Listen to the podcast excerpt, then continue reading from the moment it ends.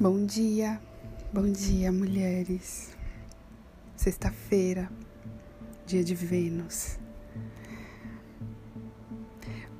Hoje é um dia muito especial dentro do, da alunação grande, alunação que acontece em seis meses.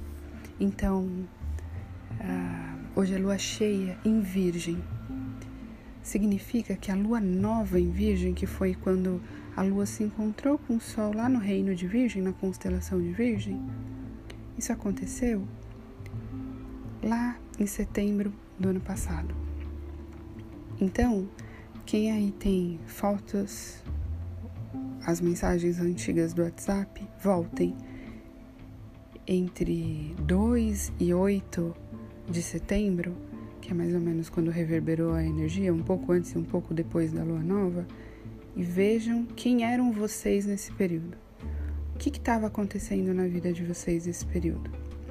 porque a cada seis meses acontece o grande ciclo da lunação. Então, lua nova em Virgem, depois de seis meses a lua caminha pelo zodíaco, até que acontece a lua cheia em Virgem. Hoje é um dia muito especial no processo da Terra, porque Virgem separa o joio do trigo, lembra? É aquele que trabalha e serve para fazer o melhor, para trazer para o mundo aquilo que precisa ser descoberto, desvelado, mas é aquele que aponta exatamente tudo que está ruim. Eu refleti muito desde ontem, quando eu comecei a estudar essa lua cheia, se eu ia trazer ou não, e eu sinto que sim, eu preciso contar para vocês. No dia 2 do 9 de 2021, às 6 horas da manhã, mais ou menos, é, eu comecei a ter a minha hemorragia severa o Luca tinha nascido um pouco antes, no dia 24 do 8. O parto dele foi cesárea, mas foi um parto humanizado lindo. Tive doula, com luz da sala apagada, com música. Eu precisava dessa cesárea, ela era indicada por conta do parto da Maia que aconteceu aqui em casa, mas que é outra história, em outro momento eu trago. Mas ainda assim foi um parto lindo. O Luca nasceu, viemos para casa e eu não estava bem. Eu sabia que alguma coisa ia acontecer. E eu estava totalmente em silêncio. E todo mundo sabia que eu trabalho com mulheres, eu falo muito do puerpério. Então todo mundo estava só me rondando, eu sentia as pessoas me rondando. Mas eu sabia que alguma coisa ia acontecer e eu não sabia o que era. Eu estava realmente muito diferente de tudo que eu já vivi na minha vida. Às seis horas da manhã, quando eu senti descer com tudo, aquela primeira jorrada de sangue, eu fechei os olhos, deitada na cama. Fechei os olhos e quando eu fechei os olhos eu vi a imagem da minha avó, que eu não conheci em vida, conheço só por foto pelas nossas conexões, porque é ela quem me traz a sabedoria do tarô. E é outra história, em outro momento eu conto.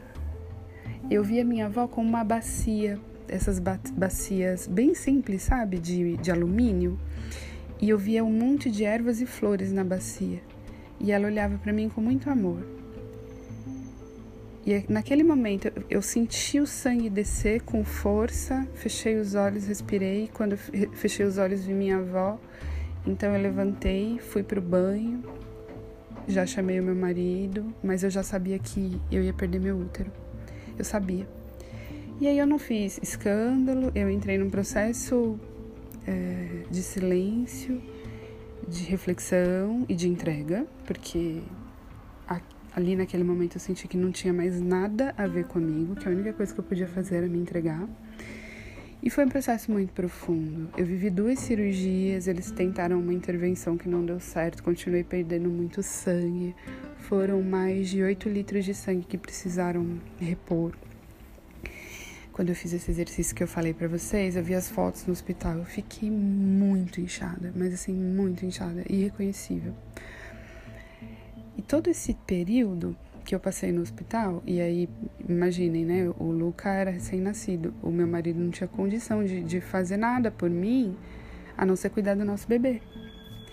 E ele fez isso muito bem. Ele se, se encerrou ali com o Luca e foi cuidando do Luca, estando no hospital, e até que no dia 6 do 9, que eu acho que eu acredito que é o dia exato cravado da lua nova, tava horroroso o que estava acontecendo comigo, porque tava todo mundo com muito medo por conta da gravidade da, gravidade da cirurgia, da dificuldade que foi para a retirada do, do útero. Eu não sei se vocês sabem, mas o, uma semana depois do parto, então meu útero ainda estava muito dilatado e sangrando. Então fica muito difícil fazer essa cirurgia. Ele não está recolhido, pequenininho. Então não é uma esterectomia como quando a gente faz de eletiva, sabe? É uma cirurgia grave. Nesse processo, a minha bexiga rompeu e aí no meio da cirurgia precisaram chamar um urologista.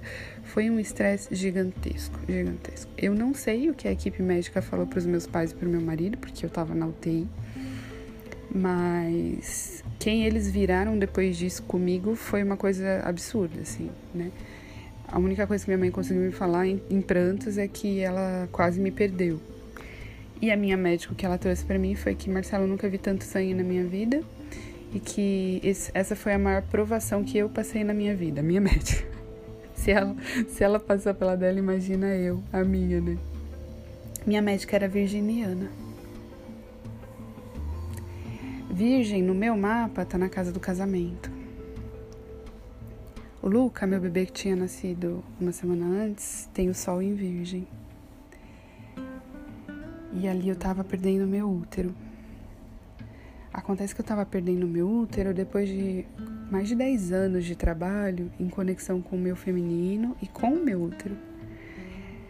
Depois de seis bebês que eu gestei e quatro que nasceram, porque eu tive dois abortos foram, depois da minha idade adulta, foram muitos anos olhando para minha história como mulher, para as minhas escolhas na adolescência, enquanto eu ainda estava reagindo às energias da minha família, às dores da minha família e com isso provocando muitas dores nas, por causa das minhas escolhas no meu próprio corpo. Foram muitos anos olhando para isso e cuidando disso. Eu me tornei um model, eu acredito que poucas de vocês devem saber, de vocês que que estão mais pertinho de mim devem saber porque do puerpério do Luca para cá eu deixei isso um pouco quieto. Do puerpério do Luca não, do puerpério da Maia para cá, eu deixei esse trabalho um pouco quieto sobre o útero. Porque lá no, no parto da Maia, que aconteceu em 2020, que foi bem no comecinho da pandemia, o meu útero rompeu. Eu tive a Maia aqui em casa, mas o meu útero rompeu. Então ali eu comecei num processo muito forte de entender o que estava acontecendo depois de tanto tempo. E aí gestei o Luca, com esse útero reorganizado, gestei o Luca. O Luca nasceu, foi tudo bem, mas teve esse desfecho.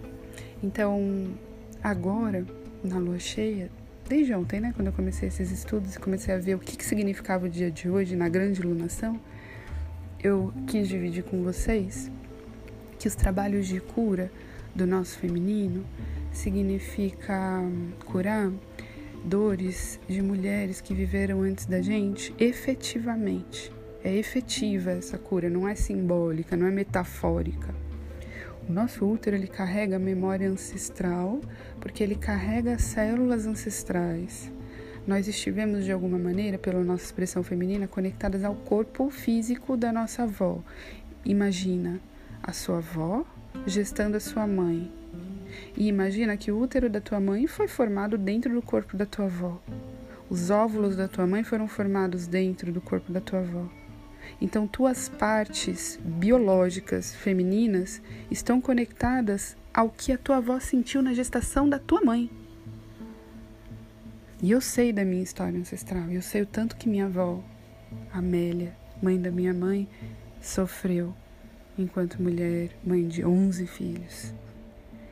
Eu sei de toda a história. Eu tenho esse, eu não tive, né, o prazer de conviver com ela em vida, mas minha mãe me conta muito sobre ela. Minha mãe é a única mulher, a última filha e a única mulher. Quando eu vi minha avó vindo buscar o meu útero com a bacia de ervas e flores, que eu achei tão maravilhoso, porque tem essa cestinha de ervas e flores para a gente deitar a placenta quando a gente tem o parto em casa. E essa foi minha grande dor, Porque quando eu tive a Maia e o meu útero rompeu, a Maia nasceu, foi maravilhoso. O parto foi incrível, maravilhoso. Mas a minha placenta não saiu e por isso que eu precisei ir para o hospital. E aí, na retirada da placenta, essa mesma médica, que é virginiana, me disse: Ó, oh, seu útero rompeu, mas nós fizemos medicação para o seu útero contrair. Como ele contraiu, a gente não precisou abrir para dar ponto. Então a gente ficou com essa história essa história de muito medo, de muita dor. E por isso que eu me fechei nesse lugar de conexão com o meu útero. Agora, em, em 2 do 9 de 2021, quando eu vivi todo esse processo de perder o útero e eu vi a minha avó na minha tela mental com a bacia, porque eu idealizei a bacia aqui em casa, eu não fiz, né? É como se eu soubesse que não ia acontecer, mas eu queria muito que do parto da Maia a placenta fosse colocada nessa bacia com ervas e flores, tirasse foto com o cordão ali. Não aconteceu. Mas minha avó veio buscar meu útero e ele, ela colocou na bacia de ervas e flores espirituais que eu plasmei, que ela sabia que era importante para mim. E quando ela fez isso, eu tô emocionada, né? Impossível não se emocionar. E quando ela fez isso, é como se ela dissesse: Você trabalhou tão duro, com tantas mulheres, com tantas histórias, cuidando da tua própria história, você merece a leveza. A lua cheia de hoje é sobre a leveza. Às vezes, a nossa vida, a vida das mulheres, fica pesada porque não são só as nossas dores que a gente está sentindo e a gente precisa começar a entender isso. As dores que a gente sente são dores de mulheres que vieram antes da gente. E a gente precisa se concentrar no nosso útero para que ele seja livre dessas dores, curado dessas dores, para que a gente traga leveza para a vida. A lua cheia de hoje, ela está fazendo ainda aquele triângulo de terra que eu falei, que é Plutão, Nó do Norte e Lua. Acontece que formou um seixo, dois seixos, né? Do Plutão para o Sol e do norte norte para o sol. Então imagina na tua cabeça esse grande triângulo fazendo um, um triângulo menor para baixo e mais enxuto. É o famoso aspecto em pipa. Quando a gente vê um aspecto em pipa no mapa, a gente entende uma intervenção, intervenção espiritual, abençoando todo o teu trabalho. Então, mulheres, hoje, quando vocês fizerem essa retrospectiva de olhar o que aconteceu lá na Lua Nova em Peixes em 2021, Façam isso com carinho. Olhem as fotos, olhem as conversas, pensem em quem vocês eram ali e tudo que vocês viveram de lá para cá e quem vocês são hoje. Porque essa jornada, essa caminhada da, da lunação em Virgem de vocês, de todas nós, foi exatamente a potência de Virgem separar o joio do trigo. Às vezes é confuso, às vezes é cansativo, às vezes a gente não enxerga nem, nem, nem se lembra mais por que, que a gente está fazendo isso, mas hoje essa lua cheia veio iluminar todo o teu trabalho. A grande lunação, a lunação de seis meses, coloca foco no teu trabalho desse lugar. Se você não está gostando do que você está vivendo, pega essa informação e se prepara para a próxima lua nova sabendo que no ciclo de seis meses isso vai acontecer de novo, porque a vida é assim: pequenos ciclos, grandes ciclos. Se você nem fazia ideia do que era esse ciclo, mas você vai fazer essa análise vai se orgulhar, comemore. Hoje é a última lua cheia do ano de 2021. Porque pela astrologia, acho que eu falei para vocês, o ano novo vai começar no domingo. Então essa lua cheia está iluminando toda essa parada de, de pandemia Desde que quando aconteceu lá aquele Stellium em 2019, que começou a pandemia, 2020 foi aquele caos, 2021 foi o caos. Agora é como se a gente tivesse como acho que eu já falei de Plutão para vocês, né? Plutão não leva a gente para sombra, sombra, sombra, sombra, lá embaixo, lá embaixo, lá embaixo, chegamos no fundo do poço. Esse é o momento que a gente olha para cima e enxerga a luz. Então não se não se enganem, né? Ainda não é o céu na terra, temos muito trabalho pela frente. Acontece que o nosso foco agora está no lugar certo. Mantenham esse foco com a certeza de que o passo do feminino é mágico, é leve, é poético. Então, como numa dança, você resolve cada uma das questões que vão te aparecendo no caminho sem nunca perder o foco na luz que existe dentro de você. Quando vocês se conectam com a cura da vida de vocês, vocês liberam e curam a vida de muitas pessoas que vieram antes. As constelações familiares, elas fazem com que a gente comece a receber bênçãos de todas essas pessoas que foram elevadas por causa da tua vontade de se elevar. Então, faça essa reverência para a ancestralidade também, para que eles, ancestrais maternos e paternos, abençoem todas as escolhas que vocês têm. A carta que veio foi da Mãe Medicina. Mãe Medicina.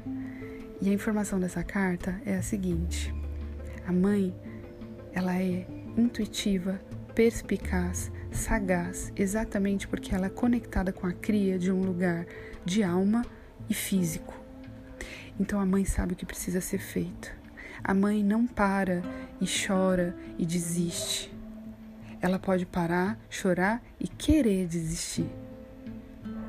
Mas aqui um pouco, ela começa a ser tomada por energias divinas, porque a força da mãe é conectada à força da grande mãe. Então, se você está cansada, descanse e se conecte com a grande mãe. E se conecte com a grande mãe que habita em você. E não é sobre você, ah, eu não sou mãe, não estou me, me conectando com essa informação. Você está falando muito de gestação. Pois é, você não precisa ser mãe, você foi gestada uma mulher que experimentou por pé, você habitou o útero de uma mulher, então tua conexão com a tua mãe e a cura a partir dessa conexão já te leva para lugares incríveis de liberdade, de bênção e de leveza. Nós todos nascemos aqui no planeta para trazer a nossa luz, então que a gente não se perca no caminho, nem com as dificuldades. O foco é a luz e ela mora dentro da nossa capacidade de amar e perdoar aos outros e a nós mesmas. Que vocês tenham uma lua cheia linda e que vocês se apropriem de todos esses saberes para que a vida de vocês seja cada vez mais linda. Um beijo e até amanhã.